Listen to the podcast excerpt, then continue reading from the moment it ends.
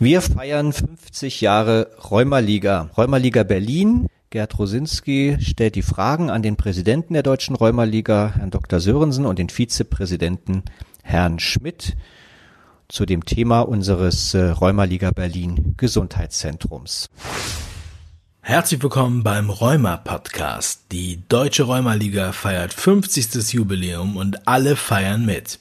Die Verbände stellen erfolgreiche Angebote vor und informieren über Rheuma. Viel Spaß!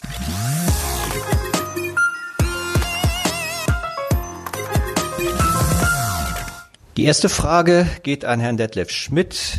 Wer hatte die Idee, ein eigenes Therapiebad zu bauen? Viele.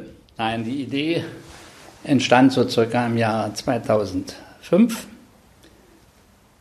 Es fing an, die Bäder zurückzubauen. Einige schlossen, einige hörten auf zu arbeiten.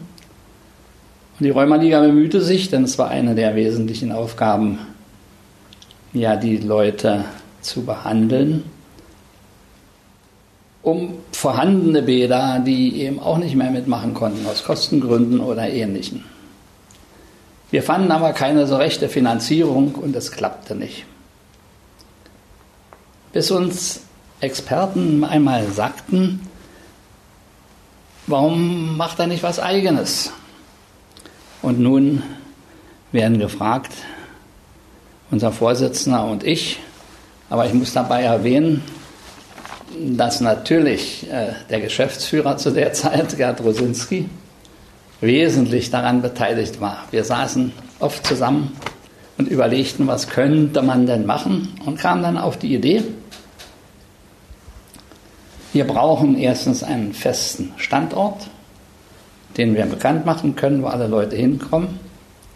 Und wir müssen was Eigenes haben, sonst wird das alles nichts. Also zogen wir 2010 in ein neues Gebäude in Berlin-Mariendorf wo wir einen Förderantrag stellten und fleißigst Geld sammelten.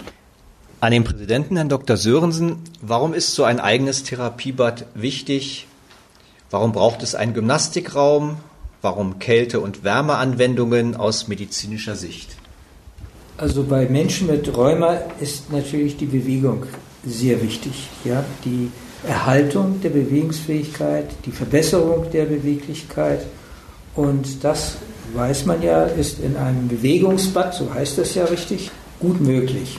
Und als wir den Antrag stellten bei der Lotto Stiftung, da sagten die, ja, gute Idee, aber wenn, dann müsste es schon was ganz Richtiges sein. Da müsste noch ein Gymnastikraum dabei sein, Kälte- und Wärmeanwendungen. Und das haben wir natürlich sehr gerne aufgenommen, denn da wurde uns eine Förderung in Aussicht gestellt. Ja, die Rheumabehandlung, da geht es ja natürlich erstmal um die frühe Erkennung, das ist ganz wichtig. Und äh, dann die Behandlung und äh, sehr viele Behandlungsmöglichkeiten in der Gruppe. Und äh, diese Gruppenwirkung von Menschen, die im Bewegungsbad miteinander üben, das ist ja auch ein Teil der Selbsthilfe. Dieses Projekt ist ja wirklich einzigartig. Und äh, und aus medizinischer Sicht ein, ein, ein, ein Triumph der Selbsthilfe, dass wir so etwas jetzt zur Verfügung haben. An Herrn Schmidt, ein Neubau kostet Zeit und Geld. Was waren die Besonderheiten und vor allem, warum ist das Projekt letztlich so erfolgreich geworden? Ja, nun könnte ich nicht ganz ernst sagen, natürlich, weil wir uns da eingehangen haben. Ich weiß noch, Herr Rosinski, und ich insbesondere, wie viele Stunden, Tage, halbe Nächte verbracht haben, um so ungefähr das festzulegen, was wir wollten. Die Kosten waren natürlich der erste Punkt. Kosten mit eigenem Grundstück circa 4 Millionen. Davon über eine Million Spenden sind eingegangen von Mitgliedern und Förderern über zehn Jahre. Auch heute noch wird gespendet. Das alles hat aber seine Grundlage gefunden, wie der Vorsitzende eben schon erwähnte, dass wir Lottomittel beantragt haben und dass wir, lassen Sie mich das so sagen, auch gute Freunde hatten, die uns bei dieser Beantragung wirklich unterstützt haben. Damals, der damalige regierende Bürgermeister zum Beispiel war in der Vergabekommission. Der wollte erst nicht, dann hat er aber auch mitgemacht. Und andere, die wir gut kannten. Auch heute wird noch gespendet. Die Bauphase dauerte, naja, die einen sagen zwei Jahre, die anderen sagen vier Jahre und so ganz abgeschlossen ist sie ja auch noch nicht, weil einiges noch fehlt. Wurde von uns aber eng überwacht, wöchentliche Abstimmungen mit den Fachplanern, ständiger Austausch mit den Gewerken und auch alle waren dabei, es so schön und so rheumagerecht wie möglich herzustellen. Dazu gehören unter anderem nur als Beispiel ja geräumige Umkleide, Barrierefreiheit, Hinweise für Menschen mit Hör- und Seheinschränkungen und natürlich ein wunderschönes Bad, ein Wassertherapiebad.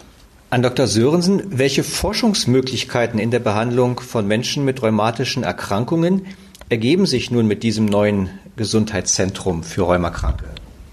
Naja, zunächst äh, war es ja ein voller Erfolg, dass schon im ersten Jahr äh, das Bad völlig ausgelastet war. Und sehr erfreulich ist natürlich, dass fast 50 Kinder und Jugendliche wöchentlich kommen und sich bewegen.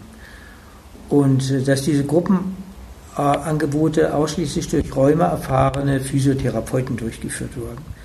Forschung ist sehr wichtig. Wir wollen ja die Wirkung des Funktionstrainings, der Kälte- und Infrarotbehandlung noch besser erforschen. Und mit dem eigenen Rheumaliga Berlin Gesundheitszentrum können wir die entsprechenden Studien auch unseres Bundesverbandes unterstützen. Wir planen auch einen wissenschaftlichen Beirat zu installieren und äh, der soll auch weitere Forschungsansätze entwickeln.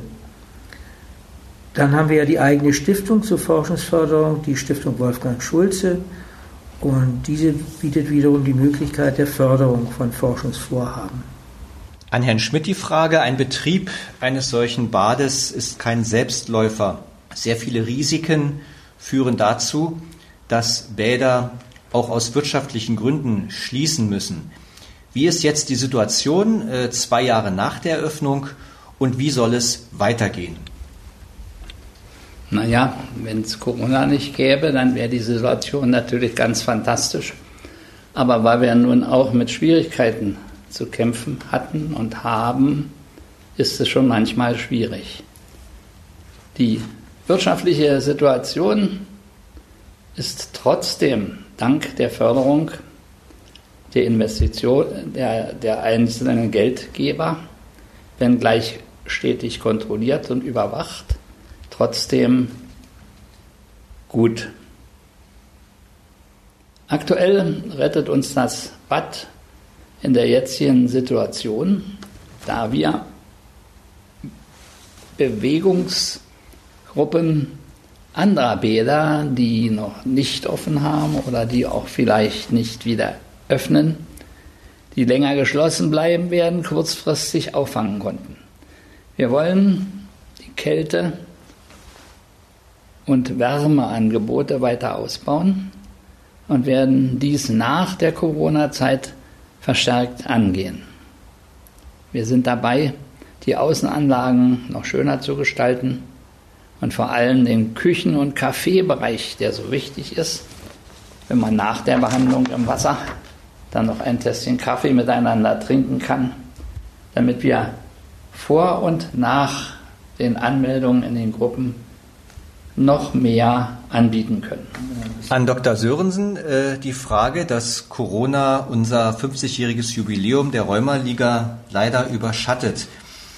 Welche Probleme gab es und wie sieht die Zukunft aus und gibt es nicht doch auch den einen oder anderen Hoffnungsschimmer? Auch wir haben von Mitte März das Bad für zehn Wochen geschlossen.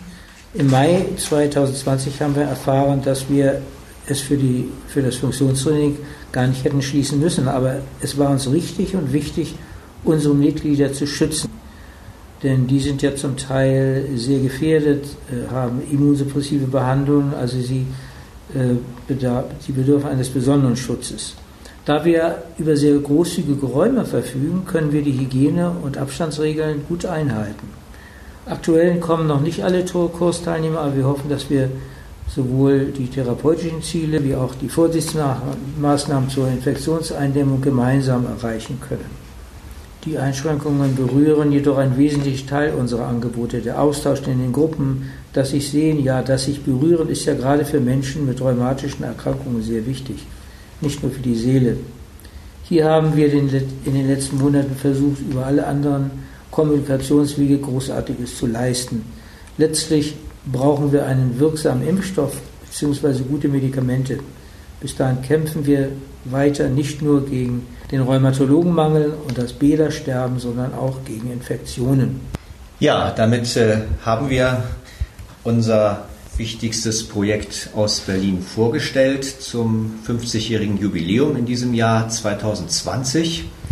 Gibt es noch persönliche Wünsche von Ihnen an, die, an unseren Gesamtverband? Ja, wir wir könnten ein Beispiel sein für andere Verbände. Äh, wie Sie sehen, geht so etwas. Man muss natürlich sehr viele Freunde haben, auch in der Politik. Man muss hier rührig sein. Das waren wir und Sie sehen, es ist möglich und machen Sie es doch nach. Ja, dann vielen Dank und äh, alles Gute auch weiterhin für diese wichtige Arbeit.